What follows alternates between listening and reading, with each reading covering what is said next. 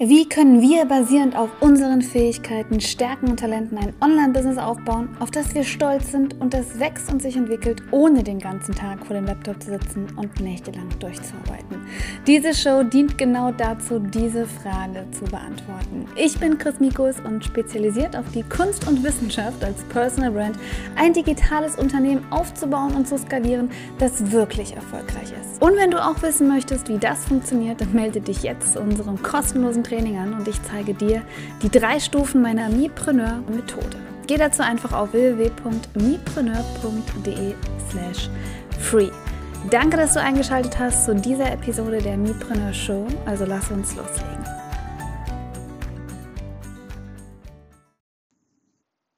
So, hallo ihr Lieben und herzlich willkommen zu einer neuen Episode der Mipreneur Show. Ja, ich habe für euch ganz, ganz viele Themen im Hinterkopf. Ich bin noch am Überlegen, was wir eigentlich jetzt so die nächste Zeit alles besprechen sollen. Was noch aussteht, das möchte ich ganz kurz sagen und auch erklären, warum, damit ihr nicht denkt, ich ziehe mich hier aus der Affäre, weil ich warte schon sehr lange darauf, ist das Thema ähm, mein Einkommensbericht. Ich wollte euch ja eigentlich für die Sparte eines meiner Coaching-Unternehmen, also ich möchte ein bisschen schon Vergleichbarkeit für euch haben. Das heißt, die Unternehmenssparte, die ich eingekauft habe, wenn ich da jetzt meinen Einkommensbericht mache, das bringt für euch nichts, weil dann sagt ihr euch auch, ja, okay, du hast ein Unternehmen eingekauft, dass das Geld bringt, ist klar. Also deswegen wollte ich das für eine Sparte machen, die noch nicht so alt ist. Das heißt hauptsächlich ein Produkt meines Coaching-Unternehmens und euch da wirklich ganz transparent zeigen, was verdiene ich damit aktuell, was mache ich, um das zum Wachsen zu kriegen, was gebe ich für diesen Bereich aus. Jetzt habe ich aber herausgefunden, dass das gar nicht so leicht geht, denn ich bin ja nicht mehr einfach nur Chris Mikus, sondern man hat jetzt Verantwortung als Gesellschafterin und Geschäftsführerin und ich bin ja auch beides 100 Prozent, deswegen muss ich mich so ein bisschen daran halten. Ich kann auch lustigerweise nicht mehr für meine Member einfach so Werbung machen, sondern brauche entweder Werbeverträge oder darf nicht so deutliche Werbung machen. Ist ja auch gut. Von daher auch allein buchhalterisch darf ich nicht komplett die Ausgaben nennen und nicht alles so detailliert. Ich bin noch ein bisschen am Abwarten von der Rückmeldung, was ich genau mit euch teilen darf, aber es heißt nicht, dass es diesen Einkommensbericht nicht geben wird monatlich, aber es kann sein, dass es nicht so detailliert ist. Also, dass ich euch einfach nur sage, was die Hauptausgaben sind, die ich zum Beispiel auch monatlich habe, an vielleicht Tools oder so. Und dann wir eher so ein bisschen über die Strategie reden und ihr, wie soll ich sagen, so einen zusammengefassten Monatsbetrag meines Einkommens bekommt. Und ja, deswegen, damit ich da nicht in Teufelsküche komme, ähm, geduldet euch noch ein bisschen. Äh, vielleicht wird es dann eben erst der Einkommensbericht vom Dezember und nicht schon der vom November. Ähm, Heute wollte ich mit euch über ein Thema sprechen, was finde ich für ja, das Jahresende ganz relevant ist. Und das ist einmal, dass man sich überlegt, was alles so passiert ist in diesem Jahr. Ich meine, viele machen jetzt ja sich die ganze Dekade überlegen, also was ist eigentlich von äh, 2010 bis 2020 jetzt passiert. Wir haben ja bald 2020. Ach, ich weiß nicht, ich bin nicht so ein Fan, der so viel in der Vergangenheit rumwühlt und jetzt noch stolz darauf ist, was er irgendwie vor neun Jahren erreicht hat. Ähm, ja, dass eine Dekade viel ist, das ist, ist mir auch schon bewusst. Aber deswegen, das möchte ich jetzt gar nicht so machen. Hier geht es ganz klassisch, auch wenn wir bald 2020 haben, ganz klassisch um das Thema, was ist eigentlich dieses Jahr passiert und was habe ich äh, vor allem falsch gemacht. Also ich finde, immer sich selbst loben, das fällt mir sowieso schwer, aber ich finde darüber zu sprechen, was ist schiefgelaufen, was kann ich anders machen, was habe ich daraus gelernt, was sind Sachen, die ich vielleicht jetzt nicht mehr so machen würde ähm, und wie hängen die vielleicht, ja, sage ich mal, zusammen mit den ganzen Unternehmensentscheidungen, die ich getroffen habe dieses Jahr. Und vielleicht habe ich das auch wieder reingeholt, also jetzt nicht nur für den monetär reingeholt, sondern habe ich das auch von den Entscheidungen wieder ähm, managen können, dass jetzt doch wieder alles gut ist. Oder gibt es auch vielleicht Sachen, die ich heute noch äh, ja, daran, dran zu knabbern habe. Fangen wir mal an. Ich bin ja immer jemand, äh, das habe ich jetzt in mehreren Trainings gesagt, auch in dem Plan to Focus Kurs, den es zum äh, Meetpreneur Planner gratis gibt. Ich glaube auch in irgendeinem Blog schon. Ich mache ja gerade auch Vlogmas, das heißt, es gibt äh, jeden Tag einen Blog im Dezember von mir, der aber eher mein Privatleben und sowas alles betrifft. Aber im Zuge dessen habe ich auch das schon erzählt, weil ich einfach das jedes Jahr mache und ich finde das ist immer ganz passend. Sich einfach mal anschauen, was ist ähm, jetzt vor einem Jahr oder ja, vielleicht auch, man kann auch schon den Dezember sich anschauen, passiert? Das heißt, ich nehme mein Handy und schaue mir meine letzte, also das erste Foto an, was ich äh, zum Beispiel im neuen Jahr gemacht habe. oder vielleicht auch sogar das Foto, was genau heute war. Ist ja das Schöne, dass man das hat in der heutigen Zeit, gerade ich meine, ich weiß nicht, ob das alle Handys machen, aber ich weiß, dass es das iPhone macht, dass man da wirklich, äh, machen bestimmt alle, äh, dass man da wirklich schauen kann, ähm, wie gucke ich denn zurück und was war denn wirklich heute vor einem Jahr. Und das ist dann nochmal so eine, so eine Möglichkeit, wenn man das mal so Revue passieren lässt, dass man so ein bisschen besser einordnen kann, ja, wo stand ich denn eigentlich? Und das habe ich jetzt im, im Mipreneur Club auch mit meinen Mipreneuren gemacht, in einem der Trainingsparts, wo wir darüber reden, wie man Ziele richtig setzt und die Ziele auch erreicht, dass wir das gemacht haben. Und da habe ich wirklich mit denen das erste Mal gemacht und zurückgeschaut. Und das war eine Phase, in meinem Business, in der ich gerade relativ frisch äh, in ein Coworking Center gegangen bin. Das ist ja momentan mega Trend. Wir arbeiten jetzt ja alle nicht mehr zu Hause und gehen alle in welche Coworking Center äh, und mieten uns Büroräume an und und und. Ist ja auch gut, aber ne, macht man jetzt ja. Äh, Homeoffice ist ja anscheinend out und ähm, da habe ich gerade angefangen und ich hatte ein Coworking Center gemeinsam mit einer Kinderbetreuung, die aber so ablief, dass äh, jetzt ich nicht wie im Kindergarten Kind morgens abgebe und Kind abends wieder zurückhole, sondern dass äh, das Kind trotzdem bei mir ist. Das heißt, ich hatte einfach nur ein Büro, konnte also einen Platz, einen Arbeitsplatz, später ein Büro, konnte sie aber sehen und sie konnte mich sehen. Das war nicht immer so sinnvoll, muss ich offen sagen, weil dadurch wollte sie natürlich auch mal zu mir und wollte auf gar keinen Fall da irgendwo sitzen bleiben, wo sie sitzen bleiben sollte. Aber sie hatte dort einen Bereich, konnte dort spielen, konnte mich sehen. Ich habe noch mit ihr Mittag gegessen, wir haben mittags uns was zusammen gekocht und äh, so war das eher wie eine Kinderbetreuerin, die äh, rein theoretisch in einem etwas größeren Raum mit ihr spielt, während ich arbeite.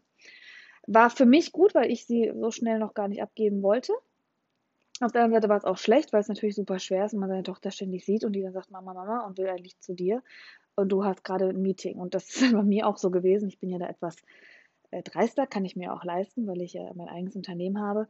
Ähm, ich habe sie halt immer mit in Meetings genommen. Das heißt, es gibt ganz viele Fotos, wo ich wirklich dann irgendwie den PC vor mir habe, hinten sitzt irgendein Kunde, mit dem ich spreche und äh, vorne sitzt meine Tochter und äh, knabbert irgendwie eine Brezel oder guckt noch eine Folge Pepper Woods oder so, weil es sein musste. Also das ist, äh, war schon immer ganz schön und es war auch relativ unkompliziert. Ich habe sie äh, immer dann auch mit reingenommen. Da gab es große Kissen, da hat sie sich dann teilweise hingelegt und geschlafen und ja, ähm, was aber jetzt wichtig ist, ist gar nicht so die Situation, wie das war, weil im Endeffekt ist das Unternehmen pleite gegangen und äh, da ich habe mir durch diese Arbeitszeit, die ich dann da hatte und die neuen Kontakte, die ich dort hatte, so viel äh, aufgebaut an Chancen, die gut Geld gebracht haben, aber die einfach auch Arbeitszeit erfordert haben und auch jeden Tag Arbeitszeit, dass ich dann echt das Problem hatte, dass ich nicht genau wusste, wie ich das handeln soll. Äh, sobald äh, ich plötzlich von heute auf morgen keinen Arbeitsplatz mehr hatte, nicht mehr irgendwo ähm, weiß ich nicht, mit meiner Tochter betreut, betreuen konnte und einfach irgendwie wieder zu Hause im Homeoffice war und sie natürlich auch keine anderen Kids mehr hatte zum Spielen. Das war schon keine leichte Situation, deswegen bin ich ja froh, dass die Miebrunner-Methode funktioniert hat und dass das dann alles so gut geklappt hat, wie es jetzt klappt und wie ich es jetzt auch weitergeben kann.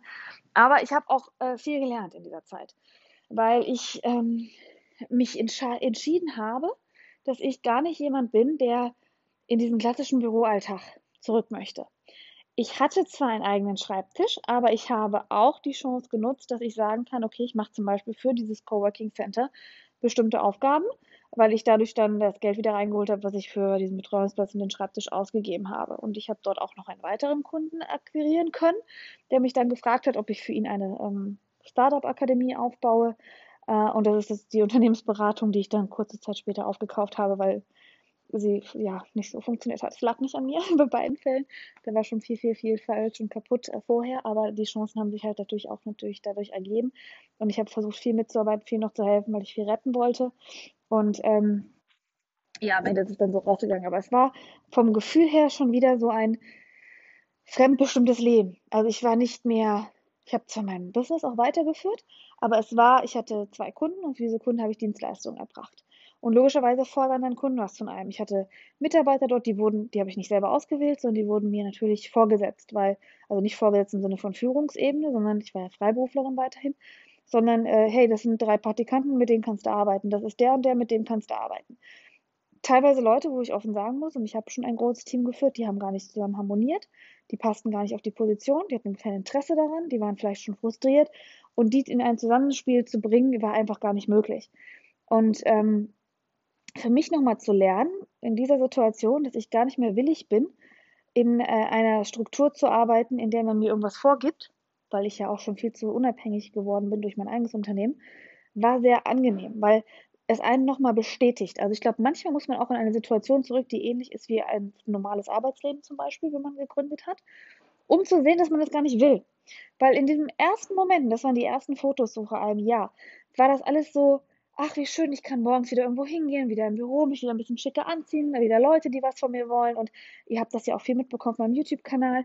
Das war auch alles cool, hat auch alles Spaß gemacht, aber es war irgendwann nicht mehr, ähm, ich hatte nicht mehr die Wahl. Ich konnte nicht sagen, oh, morgens gehe ich in mein Büro, weil jetzt sind meine drei Mitarbeiter und dann mache ich jetzt meine Sachen, sondern ich musste da morgens sein, weil ich gewisse Aufgaben zweimal die Woche für diese Kunden erledigen musste.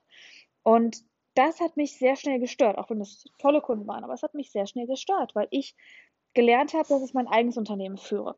Und das war wiederum schön zu sehen, dass ich das genauso sehe. Das heißt, im Endeffekt sieht das jetzt zwar alles nicht mehr so toll aus, weil ich habe mich jetzt entschieden, dass ich mir, nachdem dieses Coworking Center dann äh, insolvent gegangen ist, auch kein neues Büro miete, weil ich bin schwanger und jetzt brauche ich nicht einen Büroraum mieten, um dann äh, mit dem Kind doch zu Hause zu bleiben, weil die ersten Monate möchte ich schon mit dem Kleinen zu Hause bleiben.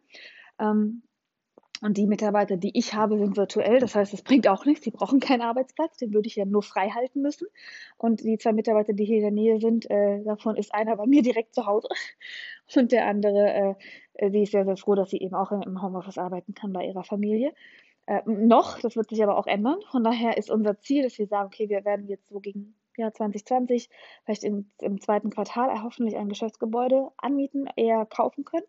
Aber der Punkt war einfach nur, dass ich jetzt zwar objektiv oder vielleicht für andere Augen wieder zu Hause im Homeoffice sitze, also eigentlich Rückschritte mache, weil natürlich ein Coworking Center sehr repräsentativ ist, aber ich sehr, sehr froh bin, weil ich jetzt wieder das Gefühl habe, ich bin in meiner Komfortzone. Ich kann selbst entscheiden, wann arbeite ich, wann arbeite ich nicht. Denn wenn ständig Leute was von einem wollen, reinkommen und und und und es da auch keine klaren Grenzen geben kann, weil es ja nicht nur eigene Mitarbeiter sind, sondern auch andere Kunden und ja, weil man einfach in so einem Strudel drin ist, ist man manchmal ein bisschen verblendet, weil man ja denkt, auch oh, schön, schick anziehen wieder, morgens so unter Leute gehen, quatschen. Aber trotzdem ist es schön zu sehen, nee, ich bin schon sehr zufrieden zu Hause. Nein, ich bin schon sehr gerne hier im Homeoffice. Nein, ich bin schon sehr gerne in meinen eigenen vier Wänden und bin sehr stolz mittlerweile, wirklich sagen zu können, ich habe es echt geschafft und das ist auch für euch das, was ich gerne weitergeben möchte. Ich habe es wirklich geschafft, von zu Hause aus in der Zeit, die ich hatte, ob jetzt mit Kind, nachts, ich habe ja wie gesagt noch nie wirklich viel arbeiten können, weil ich ja den ganzen Tag ein Kind betreut habe. Also ich habe ja zwar nachts nächtelang durchgearbeitet, aber die Nächte waren dann im Endeffekt auch nur vier, fünf, sechs Stunden Arbeit am Tag, weil sonst habe ich gespielt. So, und aber sehr stolz zu sagen, dass ich wirklich mit hundertprozentiger Überzeugung sagen kann, man braucht kein Büro, um ein Unternehmen hochzuziehen. Man braucht nicht die große Fassade, um erfolgreich zu sein. Ich habe so viele Startups in der Zeit getroffen, die durch viel Finanzspritzen, durch viele Investoren künstlich aufgebauscht werden, teilweise auch wirklich diese Instagram-Erfolgsleute, wo man eigentlich denkt, okay, die sind ja prädestiniert, die müssen ja mega erfolgreich sein, die mir gesagt haben, Chris, ich verdiene nichts. Also ich an sich ja, aber mein Unternehmen verdient nichts, weil wir werden künstlich aufgepusht. Das wird irgendwann kommen, dass die verdienen, selbstverständlich. Aber die machen so viel Promo, die machen so viel Tamtam herum und so viel Theater und sind ständig unterwegs und äh, glauben teilweise selbst nicht mehr an das, was sie da promoten müssen, weil die so künstlich aufgepusht werden. Und ich bin sehr stolz zu sagen, ich mache das von zu Hause aus. Und ich war in dieser Startup-Szene ja drin. Das ist ja diese Frankfurter Startup-Szene auch gewesen. Und da kriegt man sehr schnell auch oder ich zumindest habe sehr schnell Deals angeboten bekommen, nach dem Motto, hey, guck mal, so ein tolles Geschäftsmodell, wir würden das gerne sponsern, du kriegst so und so viel Geld und sowas alles. Und ich habe mich bewusst gegen alles entschieden, weil ich gesagt habe, nein, ich werde organisch aus mir heraus wachsen. Das war ein zweites Learning sozusagen. Weil ich gesagt habe, ich möchte keine fremden Kredite, ich möchte keine fremde Unterstützung, ich möchte nicht von irgendjemandem Geld dazu kriegen, ich möchte nicht, also ich möchte, dass mein, mein, mein Passionsbusiness, und das ist ja eigentlich nur das Coaching-Business, um Frauen, Unternehmer zu stärken, sich online selbstständig zu machen. Das ist meine absolute Passion. Ich kann das Branding sehr gut. Ich bin, das mache ich auch sehr gerne. Äh, die Unternehmensberatung, das Eingekaufte, das ist komplett separat. Aber all das, was ich als meine Passion befinde, äh, ähm, bezeichnen würde, ist komplett organisch gewachsen. Da ist nicht irgendwas an Geld drin, was ich nicht selbst verdient habe. Und das soll auch so bleiben. Und das führt dazu, dass ich manchmal ein bisschen langsamer wachse, ein bisschen mehr warten muss, ein bisschen ne, abwarten muss, bis ich Sachen machen kann. vielleicht nicht das große Werbebudget schon irgendwo reinstecken kann, aber das ist das, was ich sage, okay, jetzt baue ich es anders auf. In meinem ersten Marketingagentur habe ich es anders gemacht, habe ich einen Gründungskredit, also einen Kredit bekommen, Gründungskredit nicht, aber einen Kredit bekommen und habe gleich äh, PCs gekauft und Leute eingestellt vom geliehenen Geld. Heute zahle ich das immer noch ab und es hat auch nicht, nichts gebracht, weil man es gar nicht wertschätzt. Und das war wieder eine wunderbare Bestätigung am äh, Anfang des Jahres, dass man wirklich sagt, okay, nee, Leute, ihr könnt das von zu Hause aus, ihr braucht einen Laptop, ihr braucht ein bisschen starken Willen, ihr braucht die richtige Methode, zeige ich euch gern im Mipreneur Club. und ähm, ihr braucht natürlich die richtige Vision. Und dann kann man ein Unternehmen, was jetzt mittlerweile, also definitiv immer fünfstellig im Monat verdient, äh, gucken, wie man bei der, die sechs ankratzen können, aber das dauert wahrscheinlich noch ein bisschen, aber definitiv fünfstellig im Monat äh, verdient, äh, aufbauen. Und kein anderer nimmt das wirklich ernst. Und das ist irgendwie auch schön. Also es ist nicht negativ. Ich bin jetzt nicht jemand, der sagt, hey, ihr, ihr nehmt mich nicht ernst, weil ich hier zu Hause an meinem kleinen PC sitze, sondern es ist einfach schön, dass ich merke, was für eine Kraft hinter meinem Unternehmen steht, obwohl ich wirklich nur ein paar, also beim Coaching-Business nur mich. Äh, und das ist in dem fünfstelligen Bereich auch schon. Und bei dem anderen äh, zwei feste Mitarbeiter und zwei Freelancer habe und äh, wir alle einfach nur vor unserem PC sitzen und keiner denkt, dass es so viel dahinter steckt. Im Vergleich zu anderen Unternehmen, wo ganz viel Theater gemacht wird, die ganz viel tun müssen, die ganz viel hin und her rennen müssen, die ganz viel Verpflichtungen haben. Und am Endeffekt bleibt, wird zwar wahrscheinlich mehr gemacht, das weiß ich aber nicht, aber es bleibt ganz wenig über. Und deswegen, da äh, bin ich sehr happy mit und bin also finde es auch wieder gut, weil genau das ist die Message, die ich habe. Jede Mom kann das von zu Hause aus leisten und jetzt kann ich bestätigen, dass es genauso ist und dass es so manchmal auch wirklich besser funktioniert. Das war ein Learning. Zweites Learning war, ähm, was mich ein bisschen überfordert hat, muss ich sagen, wo man aber, also wo ich heute noch einfach, ist nichts passiert, aber ich muss das heute noch in den Griff kriegen. Äh, ich habe ja die GmbH dann gegründet im Mai aufgrund der Tatsache, dass ich dieses Unternehmen aufgekauft habe. Ich kann eine, es war eine Unternehmensberatung, die in Insolvenz war und äh, mein Partner gehörte dieser Unternehmensberatung und ich habe das Unternehmen aufgekauft. Er ist jetzt mein Mitarbeiter, ähm, um einfach dass wir diesen einen Auftrag, den wir noch gerne gehabt hätten in dieser Beratung, auch weiterführen zu können und weil ich auch tatsächlich das Gefühl habe, wir können das Unternehmen ja nach vorne bringen. Und ähm, Dafür, das kann man natürlich nicht als Freiberufler, sondern dafür gründet man ein Unternehmen und eine Firma. Und ich wollte keine UG, äh, weil ich dachte, das ist vielleicht etwas, was ach, das nimmt man nicht so ernst jetzt gerade in der Beratungsbranche und deswegen habe ich eine GmbH gegründet. Da muss man ein bisschen Geld investieren. Man fängt an mit 12.500 Euro, irgendwann müssen nochmal 12.500 Euro als Stammkapital rein und dann hat man eine GmbH. Und äh, dadurch ist auch das eine Haftungsbeschränkung drin, das ist einfach eine richtige Firma. Aber dann fängt, ja, ist halt einfach keine freiberufliche Tätigkeit mehr, sondern eine Firma. Und das habe ich gemacht und das ist auch sehr richtig gewesen, diese Entscheidung. Aber ich bin kurz danach schwanger geworden und habe dadurch eine Phase gehabt, das ist immer bei mir am Anfang der Schwangerschaft so, in der ich sehr müde und sehr schlapp und sowas bin. Und das war aber eigentlich genau die Phase, in der ich mich mit der Thematik dieser GmbH hätte viel mehr befassen müssen. Sprich, was muss ich rechtlich machen, was muss ich steuerlich, äh, rechtlich abgedeckt, aber was muss ich steuerlich machen, wofür zahle ich eigentlich Geld, wie hoch sind äh, Lohnnebenkosten, wie hoch sind Abgaben, wie hoch äh, sind Versicherungskosten? Welche Versicherung brauche ich?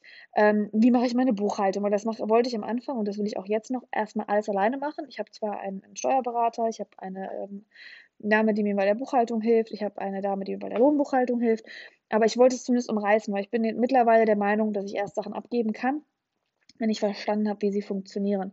Und das ist jetzt genau der Prozess gewesen, dass ich gedacht habe, nee, ich muss das noch ein bisschen selber machen. Und in dieser Zeit, in der ich dann schwanger wurde und müde wurde, auch durch die Schwangerschaft so ein bisschen, oh, schaffe ich das alles, habe ich verpasst, mir wirklich diese Zeit zu nehmen, ähm, das nochmal zu lernen. Also wirklich zu sagen, ich setze mich jetzt mal zwei Tage hin und wälze irgendwelche äh, Bücher in, mit Steuerberatung in der, keine Ahnung, oder Steuergeschichten oder Buchhaltung in der GmbH, das hätte ich machen müssen.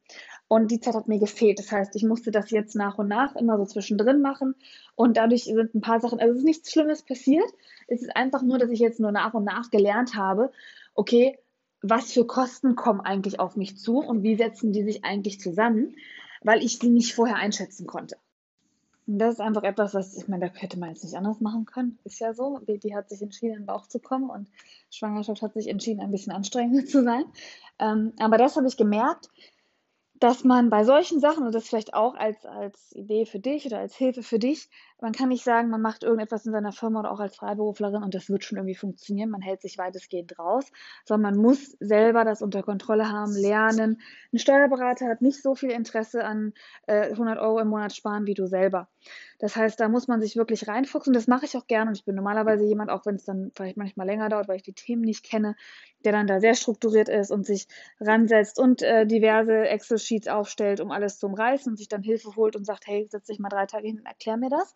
Und das habe ich auch versucht zu machen, aber einfach zu spät. Das heißt, es kamen erst die Kosten, es kamen erst diverse Ausgaben, die ich nicht verstehen konnte. Ich dachte, hoch, was ist das? Körperschaftssteuer? Warum mache ich das und warum ist das wichtig? Oh, warum muss ich plötzlich jeden Monat 6000 Euro Lohnsteuerabgaben und so einen ganzen Quatsch zahlen?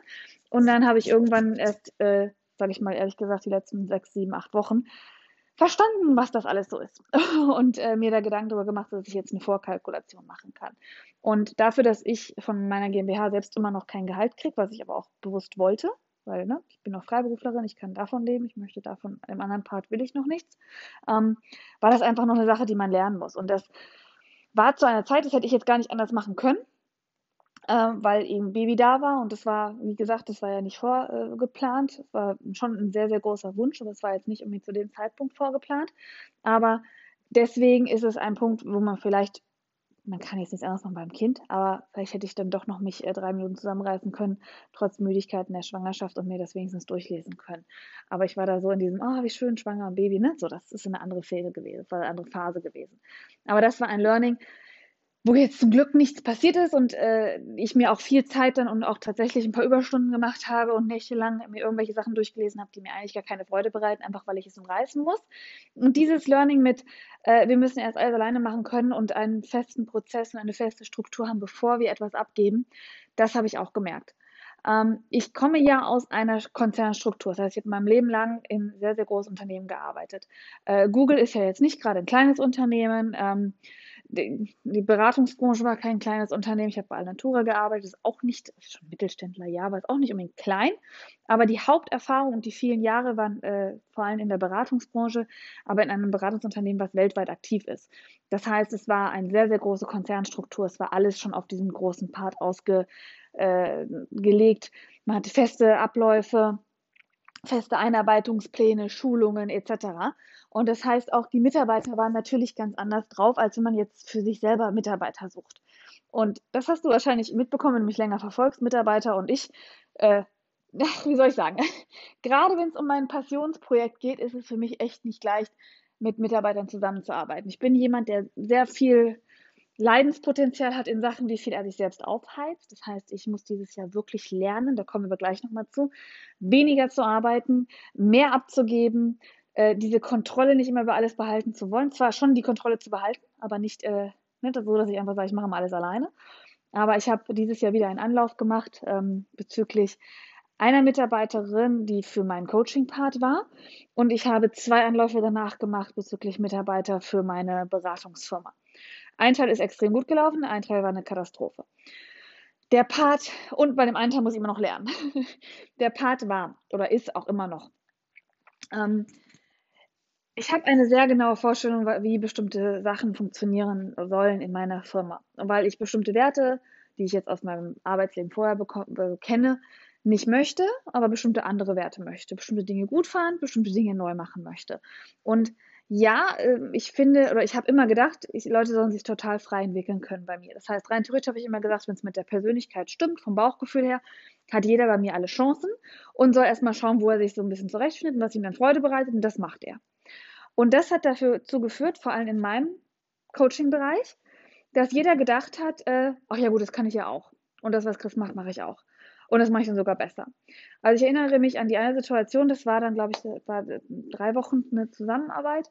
Und dann kam, ja, kann ich nicht bei dir mit in die GmbH einsteigen und werde auch äh, Mitgründerin oder Geschäftsführerin. Und ich bin fast vom Stuhl gefallen. Da hätte ich eigentlich schon sehen müssen, dass es nicht funktioniert. Von jemandem, der keine Berufserfahrung hat, von jemandem, der mich überhaupt nicht kannte, von jemandem, der nicht, also der überhaupt nicht gewertschätzt hat anscheinend in diesem Moment, dass ich mir dafür seit Jahren den Arsch aufreiße. Äh, ja, dann kann ich ja mitmachen. Also sofort, ich will was daraus haben hey, ich kenne da jemanden, ich habe mich noch nicht mal bewiesen, aber ey, ich kann doch daraus was wegnehmen von ihr sozusagen. Und ich habe es in dem Moment nicht gerafft, eigentlich hätte ich da sagen müssen, sag mal, okay, Arbeit ist, Zusammenarbeit ist beendet. Weil man muss sich erst beweisen. Und wenn jemand natürlich noch keine Erfahrung hat im Berufsleben, das war da sowas von deutlich, denkt er, das ist einfach so, man kriegt alles zugeflogen und man macht die große Nummer nach außen hin und dann ist das schon das Richtige, aber im Endeffekt ist nichts dahinter. Und das hat mich damals schon sehr schockiert. Aber da habe ich jetzt nicht dran gedacht, habe gesagt, okay, mega kein Thema. Ähm, auch wenn die Erfahrung in allen Bereichen gefehlt hat, ich kann ja äh, schulen und habe mir auch viel Zeit anfangs genommen für die Einarbeitung äh, und gesagt, okay, äh, habe auch wirklich alles sehr gut gemacht, muss ich dazu sagen. Und habe dann gedacht, okay, ja gut, das kann ja werden. Und komm, ist ein junges Mädel und äh, die kann ich äh, fit machen und dann kann sie auch viele Aufgaben in meinem Bereich übernehmen und kann auch Verantwortung übernehmen. Und natürlich im Rahmen dem, was sie kann. Ne? Und da war leider das Problem, und das war, äh, also da bin ich sowas von auf die Schnauze gefallen, äh, dass leider es viele Leute gibt, die bei Online-Business-Geschichten denken, sie können das alles, weil sie es einmal zwei Monate gemacht haben. Und zwar noch nicht mal, das waren zwei Aspekte, die mich da gestört haben. Zwar und auch teilweise auch leider eine andere Mitarbeiterin, ähm, dann hat das, also das hat dazu geführt, dass eine andere Mitarbeiterin, die ich einstellen wollte oder eingestellt hatte, eine freiberufliche, gesagt hat, das funktioniert nicht, da kann ich nicht mit zusammenarbeiten, das lasse ich sein. Und die wollte nicht mehr. Und ich habe teilweise immer wieder mitbekommen. Es waren teilweise ähm, Workshops, die sie äh, übernommen hat. Und ich habe schon immer gemerkt, sie kommt nicht gut an, sie wirkt immer so ein bisschen zu hart, sie ist nicht so richtig interessiert. Aber ich habe immer gedacht, ja, das ist, weil sie noch neu ist oder das ist, weil sie einfach äh, noch aufgeregt war. Ich wusste nicht, dass es aus dieser, oh, ich kann das eher alles besser als ihr Mentalität ist. Und da hätte ich viel schneller eingreifen können. Aber ich hatte dann auch dann tatsächlich die Schwangerschaft und eine Phase, wo ich gedacht habe, ach komm, ich bin ganz froh und ich muss auch immer loslassen. Aber in dem Moment hätte ich nicht loslassen dürfen. Weil äh, es ist jetzt nichts Schlimmes auch da nicht passiert, aber es war für mich eine extreme menschliche Enttäuschung, weil ich gedacht habe, ach komm, das ist ein super engagierter und auch ehrlich gesagt dankbarer Mensch, der sagt, hey, ich möchte eine feste Rolle in deinem Unternehmen. Und wir haben auch oft darüber gesprochen, über diese feste Rolle. Ich hätte das ihr auch gerne ermöglicht, weil sie dann auch privat gesagt hat, ich habe eine Situation, da möchte ich gerne. Und, und, und. Und ähm, das waren immer wieder Situationen, wo ich gesagt habe, okay, das klappt alles. Und dann kam eine Situation, die dann dazu geführt hat, dass ich gesagt habe, nee, sofort. Ich habe innerhalb von 20 Minuten alles beendet und äh, musste ich rechtlich gesehen auch. Und das war wieder eine Situation, wo ich gedacht habe, warum bist du so blöd und lässt dich so schnell auf jemanden ein? Also, das ist aber nicht ihre Schuld gewesen. Das ist meine Schuld gewesen. Das muss ich ganz klar sagen. Die Tatsache, dass ich anscheinend das Gefühl gebe, hey, du kannst in meinem Unternehmen so viel machen, wie du, wie du möchtest, solange du Arbeit leistest, wirkt anscheinend so, als wäre das alles so leicht. Und man hat es deutlich gesehen, dass sie in ihre Grenzen gekommen ist, auch, dass das auch nicht funktioniert hat. Aber das ist meine Schuld. Das heißt, ich muss lernen, das zu sagen. Ich muss lernen zu sagen, nein, du machst nicht alles in meinem Unternehmen. Vergiss es. Oder nein, das kannst du nicht. Und ich war auch sehr hart. Also ich bin nicht, wenn es um die Arbeitsleistung geht, sage ich immer, wenn das schlecht ist. Und da bin ich, nehme ich auch kein Blatt vom Mund, aber dann lernen wir halt, wie es besser geht. Aber ich muss, hab sie auch, ich habe sie auch weiterempfohlen und, und, und. Aber sie hat einen Bereich, den sie super macht, aber ihr Kopf war, oh, ich kann alles. Und das ist meine Schuld gewesen, dass ich nicht gesagt habe, sorry, du bist noch ganz am Anfang, du bist ein Küken, du machst das gut. Hör auf, Dinge zu versprechen, die du gar nicht kannst, nur weil du dir drei Blogartikel durchgelesen hast und denkst, du kannst das jetzt. Damit tust du dir keinen Gefallen, weil damit wird ja auch ein Druck an sich selber aufgebaut, der gar nicht zu managen ist. Und das ärgert mich. Also es war meine Schuld und ich muss es lernen. Ich muss lernen, dass ich Leuten sage, ich habe auch viele Gespräche noch geführt und viele, also Forschungsgespräche noch geführt in der Zeit, dass ich lernen muss, ich weiß exakt, welche Aufgabe ich in meinem Unternehmen zu, zu besetzen habe. Ich habe die Aufgabe komplett definiert, wirklich wie eine klassische Stellenbeschreibung nun mal ist. Und ich weiß genau, du fängst an, bei mir zu arbeiten. Das ist dein Bereich, das ist der Ablauf, das möchte ich von dir. Das ist, wenn du, wenn ich möchte, also wenn du sozusagen wissen möchtest, bist du bei Mipreneur oder bei Chris Mikus erfolgreich, hast du das und das und das und das gemacht. Und das ist meine Erwartungshaltung. Und wenn du die erreichst, ist perfekt. Wenn du darüber hinauskommst, ist noch besser. Und wenn du die nicht erreichst, müssen wir eine Lösung finden. Aber dieser Part von mir, dass ich immer gedacht habe, auch jeder, weil ich so arbeite, ich möchte mich frei entfalten und und und, ähm, das funktioniert nicht. Weil erstens die Leute, die sich frei entfalten wollen, die sind meistens irgendwann selbstständig und wollen nur ein bisschen Behind the Scenes haben in meine Firma und gehen dann wieder. Äh, und zweitens, da, da, klappt die Arbeit nicht, weil dann sind so viele Baustellen, hat sie teilweise auch, und das ist nicht bei ihr das erste passiert, das ist mir auch schon vorher passiert, äh, extra Aufgaben gemacht, dass ich gesagt habe, äh, nein, warum machst du das? Wir haben darüber gesprochen, wir nehmen mein Design, wir nehmen meine Brand, so bin ich nicht. Und ähm, der zweite Part, den ich dann auch in meiner Firma versucht habe, war jemanden einzuführen im, in der Kundenbetreuung, im Kundenmanagement. Der, da war mein Fehler, dass ich gedacht habe, ich habe noch keine Kundenbetreuung, er baut jetzt meine Kundenbetreuung auf. Also der Mitarbeiter, das war auch eine, eine, eine Dame. Ähm, sie war ein super Lebenslauf in dem Bereich, viel Erfahrung in diesem Bereich. Ich dachte so, okay, cool, äh, ich kann das abgeben. Sie baut einfach meine Kundenbetreuung auf. Dann haben wir wichtige Tools eingekauft, neue Inhalte eingekauft, weil sie sagte, ihr braucht neue Tools, ihr braucht neue Analytics, alles gut. Ich habe gesagt, okay, du bist der Profi, du hast wirklich da einen super Lebenslauf in diesem Bereich. Ähm, mach das mal. Aber sie war in den Tools gut, sie war in der Programmierung eines Chatbots gut, aber sie hat nicht auf E-Mails geantwortet. Sie hat den Leuten immer das Gefühl gegeben, die sind blöd und sie konnte die Leute nicht abholen. Das heißt, der Herzaspekt, der mir so wichtig ist in meinem Coaching-Bereich, hat komplett gefehlt. Also sie war technisch super und ist auch ein ganz, beide sind großartige Menschen, das will ich jetzt auch gar nicht anders behaupten, nur halt nicht in meinem Unternehmen. Aber sie war technisch auch super und von dem Ablauf her aber dieses Zwischenmenschliche, hey, da fragt dich jemand was und der erzählt dir von mir aus gerade seine Lebensgeschichte und eigentlich sollte er wissen, dass ich dafür keine Zeit habe, aber es fällt dir kein, kein Zacken aus der Krone, wenn du einfach kurz antwortest und sagst, hey, du pass auf, Chris ist diese Woche eingespannt, äh, die wird gerade keine Zeit haben, das zu lesen. Ist es dir recht, wenn ich ihr das Wichtigste zusammenfasse und äh, wir uns dann nächste Woche bei dir melden? Oder irgendeinen Satz, aber einfach gar nichts zu machen, weil sie sagt, okay, das ist keine Business-Anfrage, ich ignoriere das mal wo ich normalerweise, ich, ich lese es zumindest. Ich kann sein, dass ich eine äh, Instagram-Nachricht zurückschicke oder eine Videocall zurückschicke, dass ich auf die E-Mail kurz und knapp antworte und irgendwie das alles per Video aufzeichne oder Sprachnachricht mache.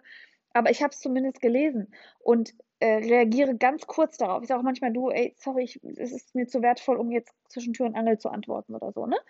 Ähm, aber gar nichts zu machen, war für mich so ein Schock. Und ich habe es auch gar nicht mitbekommen, ehrlich gesagt. Ich habe immer gedacht, das funktioniert ja alles wunderbar. Weil ich will auch ehrlich sagen, wenn jemand sich um meinen Kundenservice kümmert, möchte ich gewisse Sachen auch nicht mitkriegen. Wenn es gewisse Kunden gibt, wo man, also ich hatte zum Glück noch nicht solche Kunden, aber es wird irgendwann Kunden geben, die wirklich weiß ich nicht, manchmal daneben greifen, dann muss ich das nicht mitbekommen. Aber das soll sie auch alleine regeln. Aber gar nicht zu antworten, das war mein Fehler. Das habe ich zu sehr, ich habe gedacht, okay, der Bereich Kundenbetreuung war noch nicht definiert. Ich habe noch nicht gesagt, was verlange ich von jemandem, der bei mir Kundenbetreuung macht, was sind meine Werte, was ist mir wichtig, wie soll das aufgebaut sein. Sondern ich habe ihr einfach nur gesagt, ja, bau das mal auf. Hat natürlich nicht funktioniert. Deswegen habe ich dazugelernt. In anderen Unternehmen, äh, in einem anderen Unternehmensbereich war es für mich etwas leichter, weil ich nicht so mit Herzblut drin hänge. Eine Unternehmensberatung ist mehr, weiß ich nicht, äh, Fakten und eine Branding-Agentur genauso. Da geht es einfach nur um das richtige Umsetzen, die richtigen Grafiken und die richtige das Wording. Und das ist alles ein bisschen weniger Herzbusiness als mein Coaching-Business. Da ist das leichter. Aber auch da, ich habe für jeden Bereich einen festen Prozess. Wenn es irgendwann mal eine Schwierigkeit im Unternehmen gegeben hat oder irgendwelche Probleme aufgetreten sind, habe ich mir eine Lösung überlegt, habe einen Prozess aufgesetzt und wenn jemand als Mitarbeiter dazukommt, weiß er exakt, was man von ihm verlangt und was er tun muss. Und wenn er das perfektioniert hat, dann kann man neue Aufgaben übernehmen. Dann kann man sich freier entwickeln. Dann wird mit mir Rücksprache gehalten, wo möchtest du hin, was sind die nächsten Schritte, hast du neue Ideen. Aber solange der Basisbereich, der mir wichtig ist und der das Unternehmen braucht, nicht von mir überhaupt festgelegt wurde.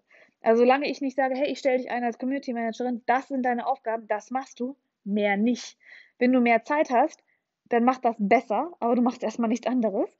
Und wenn das gut läuft und wenn die Kunden happy sind und wenn meine Community sagt, ey, richtig coole Person, die du da eingestellt hast, das macht echt Spaß, dann ist es erst eine Option, überhaupt zu sagen, okay, mit dir arbeite ich länger, du kriegst vielleicht eine Festanstellung, das ist vielleicht relevant. Wir machen jetzt ein nächstes Training, wie soll deine Einarbeitung aussehen? Aber ich muss diese Vorarbeit leisten. Das war ein riesen Learning dieses Jahr. Ich muss die Vorarbeit leisten, dass ich an mich einstelle und also auch mental darauf einstelle und lerne abzugeben. Und dass ich ganz klar sage, was ich möchte. Ich wusste eigentlich schon immer, was ich möchte. Ich habe es nur nicht so runtergeschrieben oder nicht so runterformuliert. Sondern ich habe gedacht, ach komm, ich will ja auch keinen einschränken und so und, aber das ist meine Firma. Wenn ich nicht jemanden einschränke und als Führungskraft das richtig rüberbringe, kann ich gar nicht zufrieden damit werden und dann kann auch keiner meine Werte umsetzen, weil es sie ja nicht gibt. Und deswegen sind jetzt noch, ich will ja nächstes Jahr brauche ich mindestens zwei, drei neue Leute bei mir in dem Coaching-Bereich, mindestens. Ähm, in der Branding-Agentur muss man mal gucken, die will ich ja eigentlich ein bisschen runterschrauben. Aber zwei, drei Leute brauche ich bei mir und mindestens einen davon, also alle erstmal nicht fest angestellt, aber auch keine Freiberufler, sondern einfach nur nicht fest angestellt, vielleicht Minijobber, keine Ahnung, bis ich das Gefühl habe, das ist exakt das Richtige. Ähm, und dann kriegen sie eine Festanstellung. Und das muss gar keiner sein, der den besten Schulabschluss hat, der das beste Studium abgeschlossen hat. Natürlich in gewissen Bereichen muss äh, die Rechtschreibung funktionieren, der Ausdruck funktionieren und ne, sowas alles. Aber es muss keiner sein, es können auch Schauspieler sein, es können auch Kellner sein. Es muss nicht irgendwas sein mit, äh, auch wenn ich das meistens reinschreiben muss in die ähm, Bewerbungen, aber das ist vor allem für die Agentur äh, mit kaufmännischem Background oder so. Aber für mich muss es eigentlich überhaupt nicht sein. Es können komplette Quereinsteiger sein, solange sie verstehen, was ich brauche und eine Passion dafür entwickeln und das voranbringen möchten, diese Aufgabe in meinem Unternehmen weiterbringen möchten. Ich will keinen mehr hören, der mir sagt, oh, ich möchte von dir lernen, dann mache ich mein eigenes Ding. Ich will keinen mehr haben, der sagt, oh, ich möchte das auch machen, was du machst. Äh, sorry, sofort raus, weg, geht nicht. Weil ich weiß, warum soll man jemanden einstellen, der im Endeffekt das gleiche aufbauen will, was ich mache? Warum? Also das ist, und vor allem, warum sagen das Menschen ein? Ich möchte einen, der, wir haben auch jetzt mittlerweile ein ganz anderes Bewerbungssystem. Wir haben Persönlichkeitstests, die wir reinbringen. Wir haben ähm, Tests äh, zur persönlichen Weiterentwicklungsfähigkeit. Äh, wir machen wirklich Probearbeiten, wir machen wirklich Testarbeiten, wir machen Videobewerbungen. Äh, also der Bewerbungsprozess, den ich mittlerweile habe, ist sehr äh, umfassend. Und dann guckt das Team nochmal drüber, ich gucke nochmal drüber. Und dann, wie gesagt, fängt man erst an mit einem, ich nenne es jetzt mal Minijob, aber mit einem noch nicht gut bezahlten Job. Und dann kriegt man einen okay bezahlten Job. Und äh, es ist nicht so, dass ich sage, okay, äh, ich, ich habe jetzt die Riesen, ich kann auch nicht die Riesengehälter vergeben. Äh, die meisten verdienen tatsächlich mehr als ich, aber ich kann trotzdem nicht die Riesengehälter vergeben. Aber man arbeitet sich hoch und dann kriegt man einen Arbeitgeber, wo man wirklich sagen kann, das höre ich jetzt von meinem Team nach und nach. Ähm, man hat diese Freiheit, man hat diese Flexibilität, wann, dass man arbeiten kann, wann man möchte. Man hat aber auch klare Aufgaben, wenn es nicht funktioniert. Ich bin kein, also ich, ich, so, ich habe überhaupt gar keine Probleme dabei, mich von Menschen mehr zu trennen.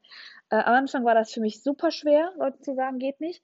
Aber ich habe echt gelernt, ich gebe dir eine Chance. Du weißt exakt, was ich von dir möchte. Wenn du nicht zufrieden bist, ich nicht zufrieden bin, wir lieben uns, aber wir trennen uns. Und das musste ich wirklich lernen. Und jetzt muss ich noch, noch, noch mehr lernen, weil gerade wo das Team jetzt funktioniert und mich langsam kennenlernt ähm, und ich sozusagen durch das Consulting- und Branding-Team lerne, wie ich selbst als äh, in meinem Coaching-Business vielleicht auch möchte, weil wie gesagt, da hänge ich immer noch ein bisschen mehr mit meinem Herzen dran. Ähm, aber dadurch lerne ich und ich muss noch viel, viel mehr lernen. Ich muss noch viel, viel mehr lernen als Geschäftsführerin und als ähm, Team-Head sozusagen zu agieren und zu sagen, ich lerne abzugeben, ich lerne aber auch konkret zu formulieren, was ich möchte und ich lerne auch mich rauszuhalten. Das heißt, nicht nochmal schnell selbst eine Customer Service Mail beantworten, weil ich es ja gerade kann und damit das ganze Team durcheinander bringen, sondern sagen, nein, das ist deren Bereich, das ist deren Aufgabe. Ich muss nicht alles wissen, was die gerade schreiben, die werden das schon gut machen und ansonsten habe ich die falschen Leute eingestellt, dann muss ich wieder an mir arbeiten. Oder auch zu lernen, was geht gerade in meinem Kopf vor für Unternehmensvision, Planung und wie kann ich das denen auch mitteilen, dass die auch abgeholt werden, dass die auch wissen, was ich mache. Und dass ich nicht plötzlich irgendwelche Webseiten umstelle und die denken, huch, Chris, was ist los? Ich dachte, wir haben das und das da stehen. Ich sage, ach nö, ich habe gestern ein neues Konzept gemacht. Sondern ich muss lernen, dass ich ein bisschen die Geschwindigkeit aus dem Wachstum raus, also aus dem Wachstum nicht, aber aus der Unternehmensentwicklung rausnehme, um diese wichtigen Prozesse aufzustellen, damit ich es abgeben kann. Und das ist ein Punkt, den ich dieses Jahr wirklich gelernt habe und nicht mehr so schnell vertrauen. Nicht, nicht, nicht jeder hängt so sehr an meinem Business wie ich, ist auch klar. Nicht jeder hängt so sehr an meinen Kunden, an euch, an meiner Community wie ich. Nicht jeder hat dieses Herzblut, was ich da reinbringe. Und tatsächlich gibt es einfach ganz, ganz viele, die denken, das ist super einfach und super leicht und hey, wie kann ich meinen eigenen Vorteil daraus ziehen? Und das ist so schade, weil man auch, äh, und letzter Punkt, das werde ich nicht ändern können, das merkt man, glaube ich, auch. Für mich ist das menschlich eine wahnsinnige Enttäuschung gewesen, weil ich einfach Menschen kategorisch vertraue und an das Beste glaube. Und bei manchen Dingen dann denke, so was Undankbares habe ich selten erlebt. Und sowas Naives auch. Und dann bin ich menschlich so enttäuscht. Und das hatte ich jedes Mal, weil ich habe, wir haben bestimmt letztes Jahr 50 Bewerbungsgespräche geführt, 20, 25 Probearbeiten gehabt. Und ich hatte potenziell, glaube ich, fünf, sechs ähm, Community Manager bei mir, die es auch getestet haben, Customer Support Mitarbeiter für die Community. Also, wenn nicht fast sogar zehn. Und es waren ganz viele menschliche Enttäuschungen dabei.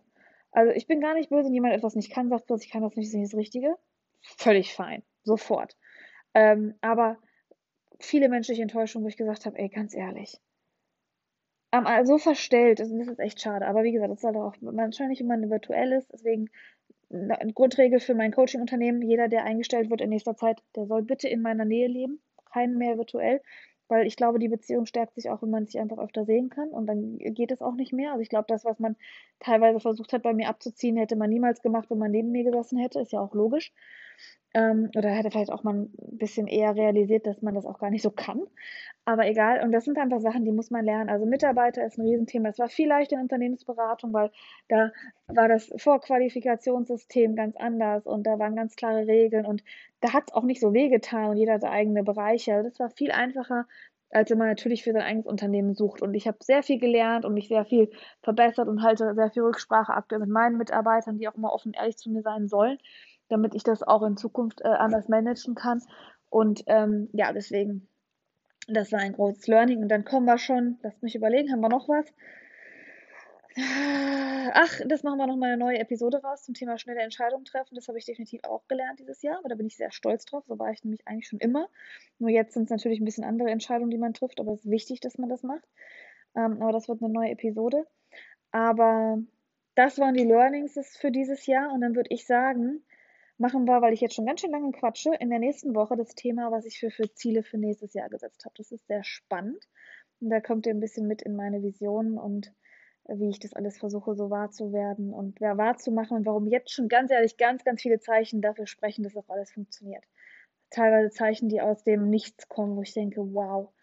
Also wenn man wirklich sich hart erarbeitet, was man macht ähm, und das aus den richtigen Beweggründen macht und mit Herzblut dabei ist, kann nichts schiefgehen. Es kann manchmal länger dauern, es kann manchmal eine Durchbeißphase ne, sein, aber wenn man anfängt, das, also nach einem gewissen Wertesystem, was Ehrlichkeit und Engagement und Zurückgeben und Dankbarkeit beinhaltet, und das sind meine ganz, ganz viele meiner Grundwerte, genauso wie dass sich jeder ähm, von meinen Kunden äh, gesehen, wertgeschätzt äh, und was habe ich gesehen, gehört, wertgeschätzt und unterstützt fühlen soll. Ähm, das ist auch wirklich aus der inneren Überzeugung. Und wenn man diese innere, wie soll ich sagen, Mentalität hat, dass man sagt, ich will wirklich zurückgeben, da kriegt man so viel zurück. Aber darüber reden wir in einer nächsten Episode. Denkt an den Mipreneur Planner. Ich will nicht sagen, wir sind fast ausverkauft, aber wir sind zur Hälfte ausverkauft. Da gibt es den Plan to Focus Kurs dazu. Könnt ihr mal auf ähm, meplanner.de gehen. Nicht wundern, der Plan to Focus Kurs ist nur kostenlos, wenn ihr den Planner gekauft habt. Ähm, der ist auf shop.mepreneur.de. Und alles, was ich jetzt so gegen Jahresende noch angestoßen habe und was nächstes Jahr launchen wird, was ich dann geplant habe, das hören wir in der nächsten Episode. Vielen Dank fürs Zuhören und wir sehen uns nächste Woche oder hören uns nächste Woche. So, danke, dass du dich dafür entschieden hast, heute Zeit mit mir zu verbringen. Ich schätze es wirklich sehr, dass du Teil der Mipreneur-Bewegung bist. Diese Show wurde entwickelt, um Unternehmer aus ihrem Überlebensmodus zu befreien, damit wir Entscheidungen aus Angst vermeiden und alle Unsicherheiten beseitigen können, die mit dem Wachstum eines digitalen Unternehmens einhergehen. Du bist unglaublich, denn du hast dich dafür entschieden, dein Business selbst in die Hand zu nehmen, fundierte Entscheidungen zu treffen und ein Mipreneur zu werden. Du bleibst deinen Werten treu und weißt, weiß, dass ein erfolgreiches Online-Business auch ohne Stress und hektischen Alltag auskommt. Wenn du dieser Bewegung noch nicht beigetreten bist, dann schau einfach die Show in iTunes an und teile diese Episode in deinen Instagram Stories. Indem du teilst und bewertest, hilfst du diesem Podcast weit mehr Unternehmer zu erreichen. Denn so können wir gemeinsam die Sorgen und Ängste und ja, das Überlebensmodus-Denken aus unserer Branche hier beseitigen. Du spielst also eine große Rolle dabei, bei der Erfüllung dieser Mission zu helfen. Wir hören uns bald in einer neuen Episode und bis dahin, glaube an deine Fähigkeiten, finde deine Stimme und du kannst alles. Einfach machen. Bis zum nächsten Mal.